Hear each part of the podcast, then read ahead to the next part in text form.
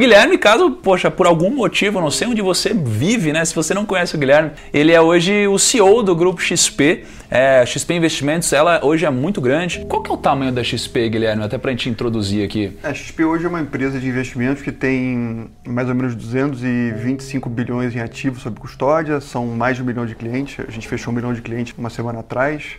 São três marcas distintas. A gente tem a marca Rico, a marca Clear e a marca XP. São 700 escritórios Brasil afora, de parceiros agentes autônomos. É um pouco esse o nosso tamanho. É muito grande. Só que é engraçado que às vezes a gente olha para o tamanho do negócio hoje e esquece de onde ele veio, ou fica imaginando como que esse negócio surgiu, né? E, poxa, vendo a sua história várias vezes ali, é, você não, não começou grande, né? Você começou ali, na verdade não foi nem do zero, né, Guilherme? Começou muito menos que zero, não foi? Foi, foi por aí sim. Na verdade, a nossa história é, começou. Eu trabalhava em uma corretora carioca que não existe mais, que era a corretora InvestShop, e eu, eu acabei sendo mandado embora porque minha área foi cortada. E por conta disso, eu acabei. Eu tinha convencido uma corretora gaúcha a comprar um sistema dessa corretora é, que eu trabalhava e eu acabei acabei indo morar em Porto Alegre e fiquei nessa corretora alguns meses até que eu, eu senti que se eu ficasse muito mais lá ia ser mandado embora novamente e por isso que eu acabei começando a XP. Na verdade eu não tinha nenhum plano uh, muito audacioso, eu não tinha nenhum business plan claro, o que eu queria na verdade era empreender porque eu não queria ser mandado embora novamente. Então assim começou a XP. Eu tinha, tinha 10 mil reais no bolso, meu sócio tinha 5, 10 no máximo e a gente começou atendendo alguns amigos, sendo um agente autônomo da corretora InvestShop, que foi a corretora que eu trabalhei lá atrás. Então, assim, no começo a gente atendia, atendia alguns amigos e assim a coisa começou a crescer. Então, então confesso que lá atrás a gente, a gente sonhava, mas a gente nunca sonhava que de fato a gente ia chegar onde a gente chegou hoje em dia. Mas a sensação nossa é que a gente só está começando. Né? É, essa é a parte, parte mais gostosa que tem. Né? Pô, é muito legal, porque é, você falou sobre fracasso, né? Tipo, pô, a gente fracassou ali e tal. E acho que todos os grandes empreendedores, eles costumam ter muitas histórias de fracasso também, né? Só que acho que a forma que você enxerga o fracasso é, define muito o, o, resultado que você vai ter no futuro, né? Então, eu, em uma escala menor, né? Quando eu fiz 18 anos ali, eu ganhei 5 mil reais dos meus pais. Eu fui investir na Bolsa de Valores, achei que estava investindo, não tinha o mínimo conhecimento. E aí eu quebrei uma semana, assim, sabe? O que meus pais demoraram 18 anos para juntar, eu perdi uma semana. Só que eu entendi que o fracasso, ele não é, é o lado oposto do sucesso, ele está entre você e o sucesso. E, e, você falou que foi demitido ali no, no começo da sua carreira, né, dentro desse mercado. E, poxa, será que o, ser demitido ou fracasso às vezes é até uma benção, assim? Será que pode ser visto dessa forma? Ah, não, sem dúvida, sem dúvida. Tem, tem pessoas que, que conseguem enxergar na derrota uma oportunidade, né? Tem pessoas que não. Tem pessoas ah, que não. Tem pessoas que não. Então, eu, eu, ali eu, eu aprendi uma lição importante. Ó, assim, naturalmente não é bom ser demitido. Não, não é bom, não é bom. Não, assim, não acho que ninguém, ninguém goste disso. Mas ali eu, eu tive a oportunidade, eu fui obrigado a pensar diferente, a tentar avaliar o que, que eu tinha feito de errado e assim por diante. E me abriu essa porta. Então, então, então você é demitido, te fecham algumas portas, mas ao mesmo tempo a moeda tem sempre dois lados. E acabou me abrindo essa oportunidade. E quando eu tive a chance de começar a empreender, eu vi naquilo uma chance de, de provar que eu não era incompetente, que eu ia, ia começar a trilhar um caminho diferente. E assim, assim a coisa começou. E, e, você falou uma coisa sobre, pô, quando você começou ali, meio sendo business plan, assim, meio com um sonho grande, só que não sabia exatamente onde ia chegar.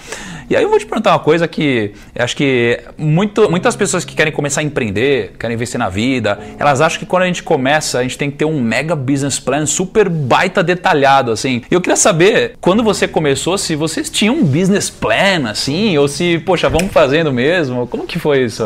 a gente, assim, a gente, a gente tinha um business plan, mas, mas são aqueles business plan que, que, que você não tem muita noção da realidade, até porque eu era, eu era bem jovem, tinha, tinha por 24 anos de idade. Então você pega o Excel e você simula uma quantidade de clientes que você acha que você vai ter, que você vai fazer de receita, você simula uma despesa. Aí você puxa aquela fórmula e você arrasta por cinco anos fala assim, tô, assim, a vida é simples, né? E não é, e não é fácil, tão, né? e, e não é tão simples assim. Então, a vantagem que eu tive é que você, que você aprender a empreender jovem, o seu de oportunidade acaba sendo menor. Então acaba que você aceita, aceita fazer certas coisas que talvez você mais velho, mais experiente, não aceite. Não aceite. Eu comecei, eu cheguei a entregar, entregar folder em faculdade, em escaninho de prédio. São coisas que, como você é jovem demais, você não tem muito que perder. Então, assim, é, é mais fácil, é mais fácil você começar e você errar pequeno, porque você aceita mais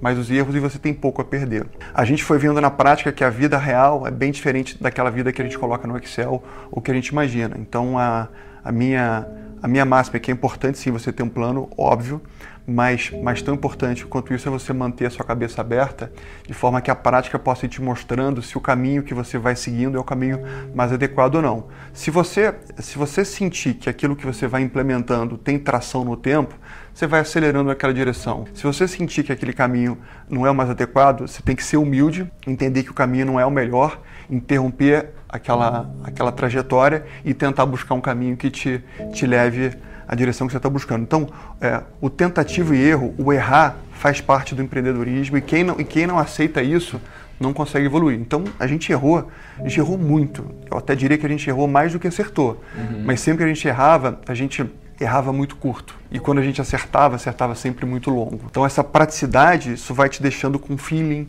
isso vai te, te abrindo a cabeça e no final é isso que faz, faz o, seu, o seu projeto ir se, ir se formando no tempo. Né? A gente no começo nunca achou que a gente ia virar um, um shopping de investimento tão completo assim. No uhum. começo o que a gente queria era, era, ensinar as pessoas. Aí a gente, a gente foi trilhando na direção de, de palestras, de, de cursos, comprou uma corretora, teve a crise e a gente foi virando. Então, sempre que você vai aberto e vai testando as coisas, vão surgindo oportunidades. E, e, é legal que você falou, poxa, é legal ter um plano, mas a gente não tinha o, talvez o melhor plano do mundo ali. E eu vejo que as pessoas ficam é, só pensando no campo teórico e ficam colocando tudo no Excel, assim, só no mundo da teoria, elas às vezes não vão colher um grande resultado, porque na prática a teoria é outra, né? Tem essa máxima, né? Eu prefiro, eu prefiro um plano, um plano talvez não tão completo, mas uma, uma prática de cabeça aberta com muita humildade do que o contrário. Uhum. Então, aquela, aquele plano muito perfeitinho, onde você não sente a prática, você passa anos e anos e anos montando e você não sente se aquilo faz sentido no dia a dia, acaba tendo, tendo menos valor, na minha opinião. E eu queria aproveitar até, Guilherme, para te perguntar o seguinte: é, quando você começou, você tinha um, um, propósito claro, por exemplo? Porque hoje você deve ter um propósito, assim, quero saber qual é, mas quando você começou, você já sabia qual ele era? Eu acho que no, não, não tinha, não tinha propósito no começo. No, no começo a vida é muito mais simples do que, do que se imagina. Ainda mais quando você começa empreendendo sem ajuda de ninguém. Né? Eu comecei minha empresa sem apoio de família, sem, sem dinheiro de ninguém, sem nenhum coach, sem nenhum investidor por trás, era, era eu. Então, tudo que você quer, na verdade, é sobreviver. Como é que eu vou conseguir cliente? Como é que eu vou fazer receita? Como é que eu vou ter a menor despesa possível? Então, então esse é o desafio inicial de quem está empreendendo do zero. Uhum. Porque o, o, combustível do empreendedor é ele conseguir gerar resultado. Se ele não conseguir, ele vai quebrar. Então, assim, no começo, no começo, bem no comecinho nosso, o propósito é a gente tem que se provar como empreendedor e tem que sobreviver. E aí depois que você começa a perceber que você que você comece, começou a entender um pouco as coisas, aí você começa a empacotar isso melhor e começa, e começa a montar uma empresa de verdade, né? Com visão de longo prazo, com, com, com, com planos e com, com propósito, com cultura, com visão. Mas no começo, no começo, de novo, a vida é muito mais simples do que parece.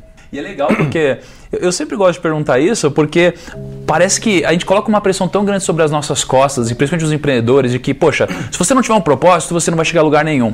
Mas às vezes o propósito ele, ele aparece enquanto você está em movimento e muitas vezes ele muda também. Então, é, eu em uma escala muito menor, é, eu quando comecei também não tinha um propósito claro, em um determinado momento, quando eu atingi minha liberdade, minha liberdade financeira ali aos 26 anos, eu tinha a ideia de, poxa, eu quero fazer o dinheiro trabalhar pelas pessoas e não o contrário. Só que teve uma vez que eu estava em Salvador e, poxa, eu conheci muitas pessoas humildes lá e eu estava pô, tava num hotel assim, olhando uma rua, era uma hora da manhã, no sábado, né? E tinha um monte de carro indo e vindo, e eu fiquei imaginando assim, caramba, essa galera tá indo, poxa, às vezes sair, extravasar muito porque passou uma semana aguentando sapo de chefe, de colegas num trabalho que elas não gostam, e aí elas vão dormir tarde, aí no outro dia vão acordar, vão passar o dia ansiosas porque amanhã já é segunda-feira, elas entram num ciclo. Aí meu propósito mudou aí e começou a se transformar em, poxa, dar liberdade para as pessoas.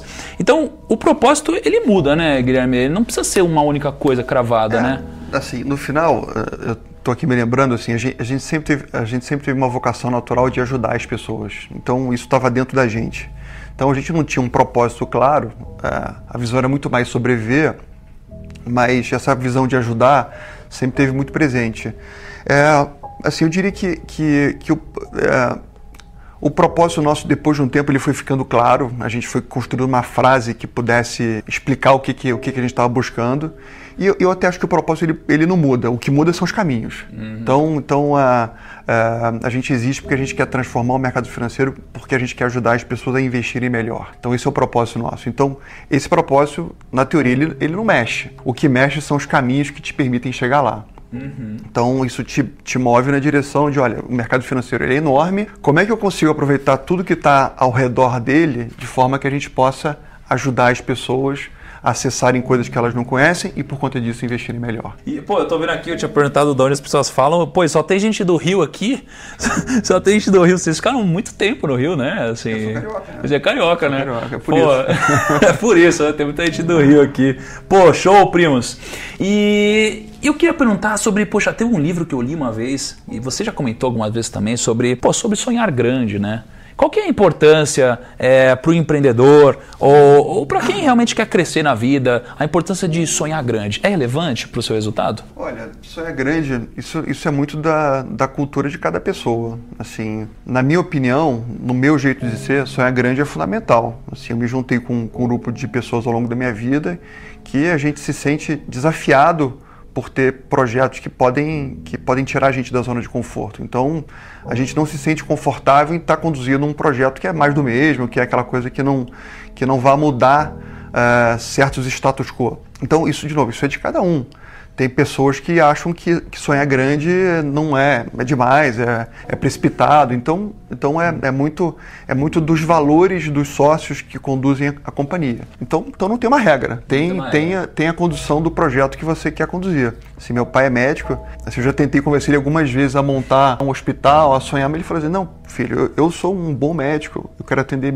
bem meus pacientes e é isso que me, que me deixa feliz. Então, então cada um tem a sua felicidade. Mas o fato é, tocar um projeto pequeno ou um projeto grande, eu trabalho mesmo. Isso é, isso é verdade. Eu digo isso porque eu, porque eu já toquei uma empresa que tinha um, três pessoas e hoje a XP tem, tem 1.700 funcionários e tem 4 mil pessoas externas. Então o trabalho é muito parecido.